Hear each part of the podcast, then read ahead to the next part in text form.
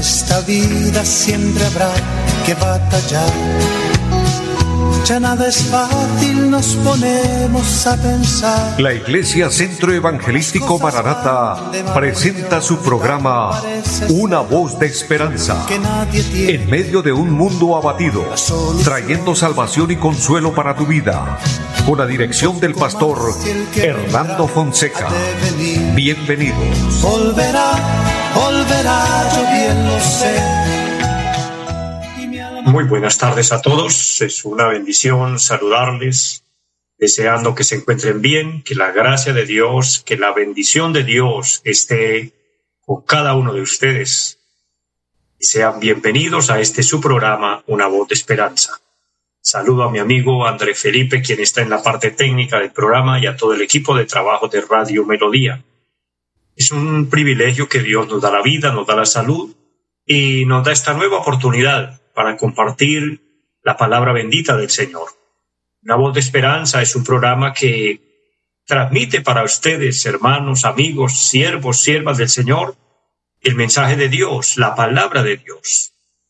Y es una bendición, así como nuestro anuncio lo indica, en medio de un mundo abatido, en medio de un mundo confundido, en medio del caos en el que se vive, la voz de Dios, la palabra de Dios trae paz, trae consuelo a nuestro corazón.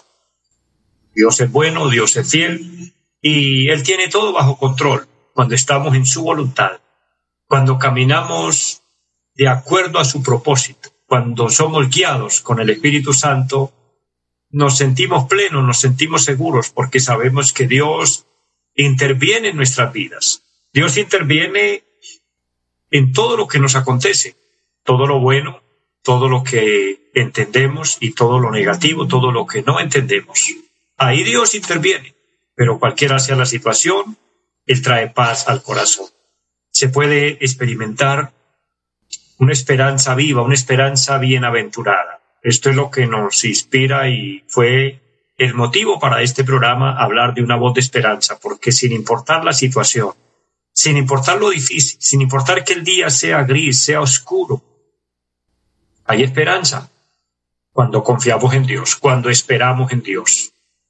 Es un privilegio depender de Él, es una bendición traer al Señor nuestras cargas, nuestras preocupaciones, nuestros afanes y decirle Dios, ayúdanos, porque tú eres nuestra esperanza, porque tú eres nuestro socorro. Como decía el salmista David, alzaré mis ojos a los montes, ¿de dónde vendrá mi socorro? Mi socorro viene de Jehová. David entendió que alzar su mirada no era que los montes le trajesen bendición, pero esto le ayudaron a inspirarse a alzar su mirada, mirar al cielo por la fe.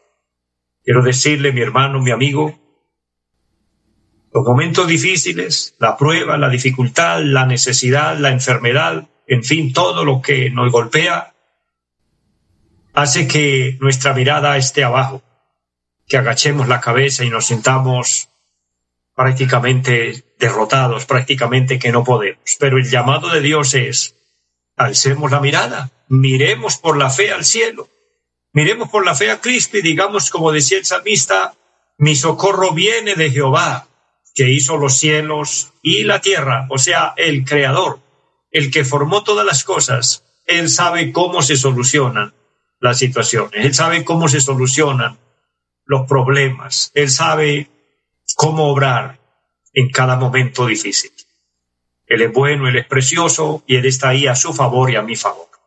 Les invito para que oremos a Dios, una corta oración de fe, diciéndole a Dios que nos bendiga, diciéndole al Señor que nos guíe en todo el programa y dándole gracias porque por todo debemos darle gracias al Señor, presentando así cada necesidad, presentando cada petición, aquel hermano, aquella hermana que necesita eh, una oración, que necesita una intervención de Dios, este es el momento para que usted ponga su fe en Dios y ore con nosotros.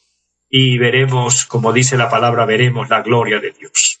Oremos al Señor. Padre y buen Dios que esté en el cielo, le damos gracias porque nos da la vida, nos da la salud, porque nos permite esta oportunidad hermosa de invocar al cielo sus misericordias, diciéndole Dios gracias por la vida, gracias por este día, Por el perdón de nuestros pecados nos sentimos bendecidos, porque has sido fiel hacia nosotros.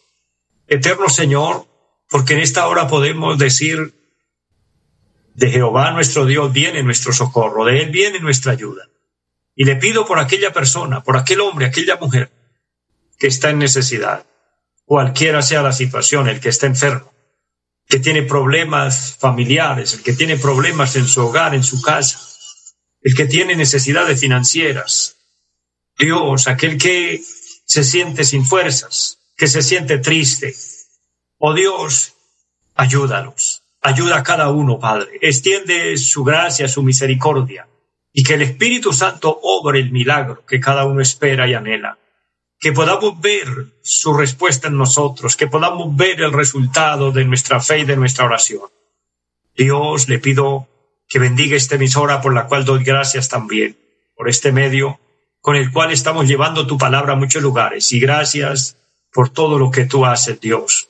Gracias por los medios que tú utilizas para que este programa se realice por sostener nuestro ministerio, Dios. Gracias por cada oyente, por cada hermano, por cada hermana. Dios, y porque tu palabra está siendo predicada. Por todo le honramos, le alabamos, y unidos suplicamos también que bendiga nuestro país, Colombia y el mundo. Necesitamos de ti, amado Dios. Necesitamos sus bondades, su fidelidad, su misericordia con nosotros. Poniendo todo en sus manos, descansamos en ti y nos sentimos agradecidos honrando tu nombre ahora y siempre y por todos los siglos. Amén. Mis amados, es una bendición poder hablar con Dios, poder suplicarle que nos ayude. Esa es la oración. La oración no es otra cosa que hablar con el Señor. Hablarle porque Él está en todo lugar, porque Él nos entiende. Y cuando hablamos con Él, con fe, cuando le suplicamos a Él su misericordia, su ayuda, Él se manifiesta. Él se hace presente. Toda tempestad, en toda adversidad, el Señor ha estado y está y estará siempre. Por eso nos sentimos bendecidos. Y de esta manera seguimos adelante, seguimos avanzando. Quiero recordarles a todos nuestro principal anuncio, el objetivo número uno de nuestro programa, recordarles que Cristo viene pronto. Anunciarles esta verdad. El Señor prometió volver. Hoy las profecías están cumplidas. Las condiciones del mundo están mostrando que estamos en la parte final. Estamos como cuando un partido de fútbol termina la segunda parte, el segundo tiempo. Creo que todos, o la mayoría, conocemos de este tema cuando se completan los 90 minutos reglamentarios, dejan un tiempo adicional, unos cortos minutos, pero en ese tiempo adicional ya no se está pendiente del tiempo, del minuto, del segundo para terminar, sino del pito del árbitro, porque cuando el pite se acabó. Y hoy estamos en ese, en ese nivel en el tiempo de Dios, en la, en la oportunidad que Dios nos está dando. Estamos en los últimos minutos, yo diría minutos adicionales, obviamente estoy hablando en el, en el tiempo de Dios. No estoy dando fechas, no estoy diciendo cuándo es, simplemente estoy siendo consecuente con la palabra, con los acontecimientos proféticos, con lo que estamos viendo, y todo apunta a que en cualquier hora, en cualquier momento del día o de la noche, la trompeta suena y la iglesia subirá, la verdadera iglesia de Cristo subirá. Yo pregunto, ¿usted está seguro que se va con el Señor? Si fuera este momento. O si hoy le sorprendiera a usted la muerte. ¿Está listo para ir a la eternidad? ¿Está seguro de su salvación? Que no sea usted de, lo que, los que esté dudando o no esté seguro o esté en pecado o esté creyendo que bueno, después de muerto alguien pedirá por usted y rogará que, como dice el adagio popular de la religión, que Dios lo saque de penas y lo lleve a descansar, mi hermano, mi amigo, esto no funciona así. Después de que una persona se va de esta tierra, en el lugar que eligió cuando estaba aquí, ahí va a estar por la eternidad. De allá no lo va a mover nadie. El que fue al cielo fue al cielo. El que se condenó lastimosamente allí pasará su eternidad. Por eso este tema es muy serio, más de lo que usted se imagina. Estamos hablando de la eternidad. Y cuando uno muere físicamente, es cuando en realidad empieza a vivir, porque aquí en la tierra estamos de paso, somos peregrinos, y el tiempo se nos va muy rápido. Con todo y eso, a veces las, las, pruebas, los, las aflicciones nos hacen pensar que, que qué largo es el tiempo, pero no, aquí el tiempo es muy breve, aquí terminamos rápido nuestra estadía.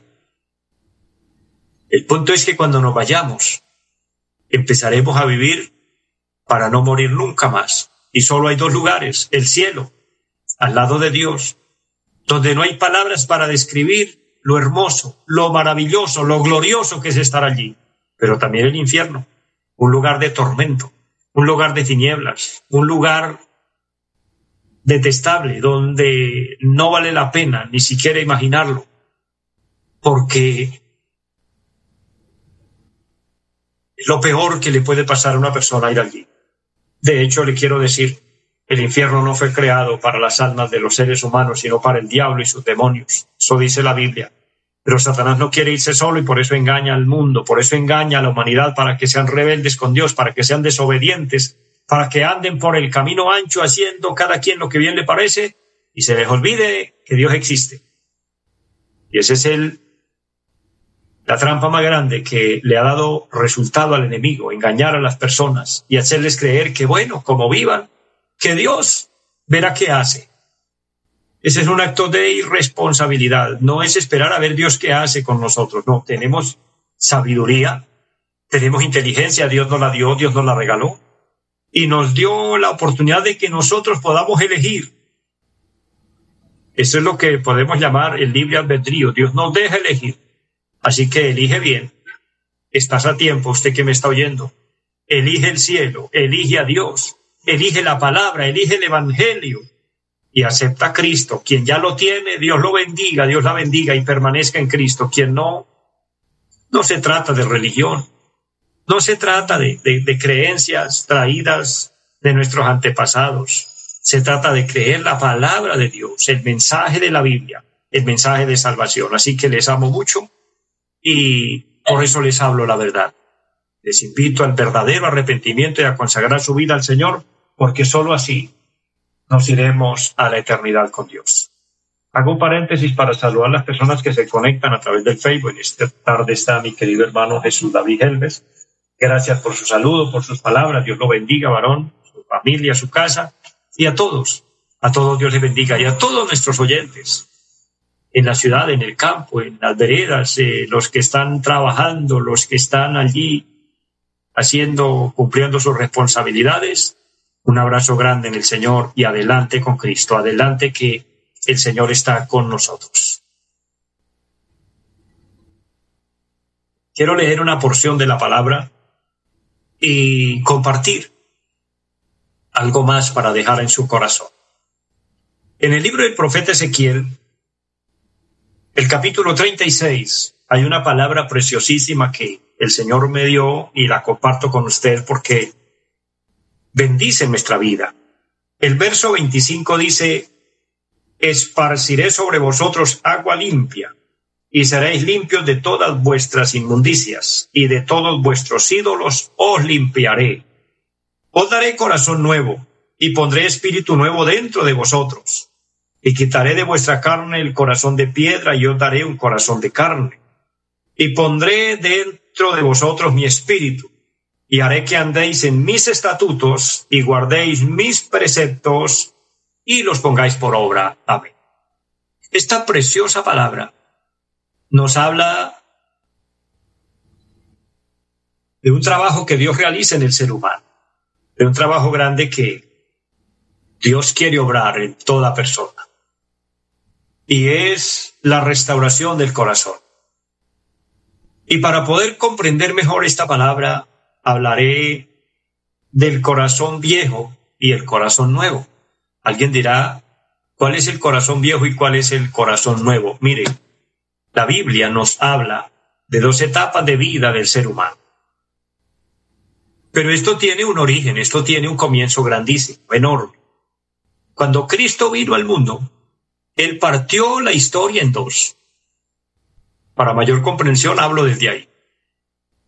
¿Puede usted imaginarse el poder tan sobrenatural la soberanía, la grandeza de Dios manifestada al hombre, que aunque la sociedad de la época, aunque el Estado de la época, los gobiernos y mucha gente de la época de Cristo lo rechazaron y no estuvieron de acuerdo con él, y al punto de llevarlo hasta la cruz, sin embargo, fue tan grande su entrada al mundo que dividió la historia. Desde el nacimiento de Cristo quedó remarcado en el tiempo el antes de Cristo y el después de Cristo. Encontramos manuscritos, la misma palabra de Dios nos muestra y está dividida. El Antiguo Testamento y el Nuevo Testamento. El Antiguo Testamento nos habla de lo que fue historia, de los que hablaron y profetizaron acerca de Cristo y que vendría un Salvador, pero cuando ya Él nació, terminó el Antiguo Testamento e inició el Nuevo Testamento, el Nuevo Pacto. Entonces se divide allí. Los años se venían contando, normalmente como vamos ahorita contando 2023, y nació Jesús y ya no se contó el 2024, sino que comenzó a contarse, a contarse el año 1, la fecha 1 del mes 1. Entonces el Señor partió la historia y no necesitamos de mucha inteligencia ni tampoco de mucha explicación para entender esto, que Jesús cambia la historia de antes y después, antes de Cristo y después de Cristo. Y eso se hace también real en nuestro mundo, en nuestra naturaleza humana, en cada uno de nosotros como personas. Cristo en nosotros marca un antes y un después. El corazón viejo del que quiero hablar es ese corazón que teníamos antes de tener a Cristo en nuestro corazón. Porque todo cristiano tiene la fecha, tiene remarcado el día en que se convirtió a Cristo. Y él recuerda, cada cristiano recuerda, recordamos y decimos, yo era, ahora soy. Yo era un pecador, yo era desobediente. Muchos dicen, yo era un borracho, muchos dicen, yo era mujeriego, muchos dicen, yo era ladrón, yo era vicioso, yo era grosero, yo era rebelde, en fin, todo lo que fue del pasado. Pero ahora en Cristo dice, ahora yo soy diferente. Ahora yo soy una nueva criatura. Ahora yo soy una persona cambiada, transformada.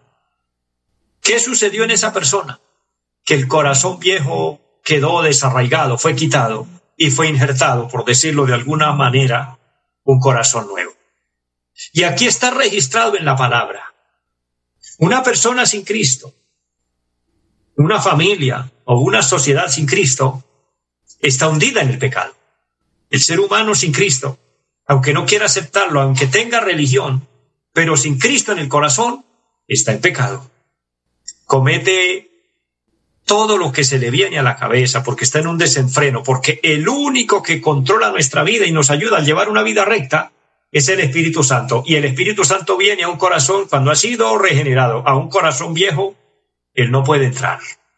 Porque en ese corazón viejo o corazón antiguo corazón sin Cristo, no entra porque ya hay pecado, porque es un corazón duro, porque es un corazón rebelde, porque es un corazón desobediente, porque es un corazón habituado al mal, lleno de pecado. La Biblia lo habla con más crudeza y dice lleno de inmundicia. Y es donde empezamos hoy hablando, cuando dice el versículo 25, el Señor hablando en temas proféticos utilizando al profeta Ezequiel, esparciré sobre vosotros agua limpia. Mire, cuando hay suciedad o un objeto lleno de suciedad, se ve viejo, se ve deteriorado, se ve acabado. Y eso éramos nosotros. Estábamos sucios, en pecado, deteriorados, porque eso fue lo que nos dejó el mundo y el diablo, que el Señor lo reprenda. Deteriorados, acabados, oliendo a feo. Y sabe, el Señor esparció agua. ¿No te das cuenta que hablando en términos físicos, cuando uno eh, está haciendo un trabajo en el cual es salpicado de barro, de, de, suciedad, de mugre, cualquier área de trabajo en el que uno esté y tenga que ensuciar la ropa, ensuciarse las manos y hasta la cara, uno sale y no quiere ni que lo miren, porque uno le da pena y dice, uy, qué, qué pena, qué oso, como dicen hoy, que me vean así. ¿Cuál es la solución? Buscar el agua.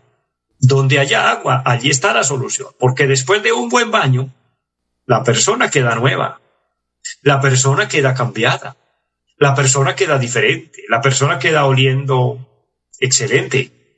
Pero eso lo, lo, lo realizó y lo pudo hacer a través del agua. Y aquí el Señor que conoce la suciedad en el corazón negro del hombre, en ese corazón viejo, dice, esparciré sobre vosotros agua limpia. Y me gusta esa expresión que utilizó el Espíritu Santo en boca del profeta Ezequiel, agua limpia, no cualquier agua, agua limpia. Y el agua limpia, obviamente que es la que nosotros utilizamos y con la que también calmamos la sed. Pero aquí habla del agua de la palabra, la palabra de Dios. La palabra de Dios es el agua limpia, es el agua de vida que el Señor utilizó para limpiarnos, que el Señor utilizó para quitar de nosotros la mugre de la suciedad del pecado, la rebeldía, para desarraigar del corazón la desobediencia, los malos hábitos, la infidelidad, la mentira, los vicios, las malas palabras, etcétera. El Señor utilizó esa agua preciosa de la palabra. Mire, San Juan capítulo 15, versículo 3, el Señor le dijo a sus discípulos, ahora que eran diferentes, ahora que eran nuevos en Cristo, ahora que tenían un corazón nuevo, les dijo, vosotros estáis limpios por la palabra que os he hablado. Y aquí el Señor está diciendo, esparciré sobre vosotros. O sea, indica dos cosas grandes. Los que ya aceptamos, tenemos limpieza. Pero esa palabra esparciré habla también en futuro. Es decir, el que, el que quiera y necesite limpieza espiritual, la puede encontrar. La fuente está abierta todavía. La fuente es Cristo, quien vierte agua de vida y quien ofrece agua de vida para que usted sea limpio de sus pecados para que su corazón sea regenerado y sea cambiado y no siga más siendo ese corazón viejo, viciado con el pecado. Ese corazón cuya característica es un corazón cruel, un corazón maligno, un corazón inclinado al mal. Dice el texto precioso, esparciré agua limpia sobre vosotros y seréis limpios de todas vuestras inmundicias. El pecado cualquiera sea, el Señor lo ve inmundo. El Señor lo detesta. Los grandes y pequeños. Pecado es pecado. Y el Señor no está de acuerdo con el pecado. Por eso Él nos invita a lavarnos, a limpiarnos con esa agua limpia de la palabra. Y en esta tarde le está invitando a cada uno para que mantenga esa limpieza. Los que ya estamos limpios, la vuelvo haciendo todos los días, limpiándonos con la palabra. Quien necesita una limpieza general total, recibe a Cristo. Y Cristo marcará en su vida un antes y un después. Lo que usted era y lo que ahora puede ser en Cristo. Será un cambio extraordinario. Solo necesitas aceptarlo en su corazón. Le invito para que aproveche este momento. Quien quiere reconciliarse con Dios o aceptar a Cristo, ora conmigo diciendo, Padre que esté en el cielo, le doy gracias. Le pido perdón por todos mis pecados. Le ruego me lave con su preciosa sangre, con la palabra me limpie del pecado. Te recibo como mi Señor, como mi Salvador. Abro mi corazón y le pido, Dios, séllame con tu Espíritu Santo. Y que mi nombre esté escrito en el libro de la vida. Lo pido en Jesucristo. Amén. Quien oró conmigo, Dios lo bendiga, Dios la bendiga. Le felicito. Y le motivo a perseverar. Todos nosotros alguna vez hicimos esta oración personal. Bueno, gloria a Dios, yo lo hago todos los días ayudándole a usted. No hay ningún error en hacerlo porque todos los días necesitamos arrepentirnos. Persevera en Cristo, sigue adelante y el Señor te ayudará. Bendiciones para todos, les amo en el Señor y una feliz tarde. Los invitamos a nuestra reunión en los días martes 7 de la noche, culto de oración Jueves 7 de la noche, enseñanza bíblica. Domingos 9 y 30 de la mañana, culto para toda la familia. Y 5 de la tarde, culto evangelístico. Los esperamos en la carrera séptima, número 371, Barrio Amaral Cuesta. Llámenos al 318-767-9537. Volverá, volverá, volverá esta vida siempre habrá que batallar. Ya nada es fácil, nos ponemos a pensar. La Iglesia Centro Evangelístico Maranata presentó su programa Una voz de esperanza. Los esperamos en nuestra próxima emisión. Volverá, volverá, yo bien lo sé. Y mi alma ya se desespera por volar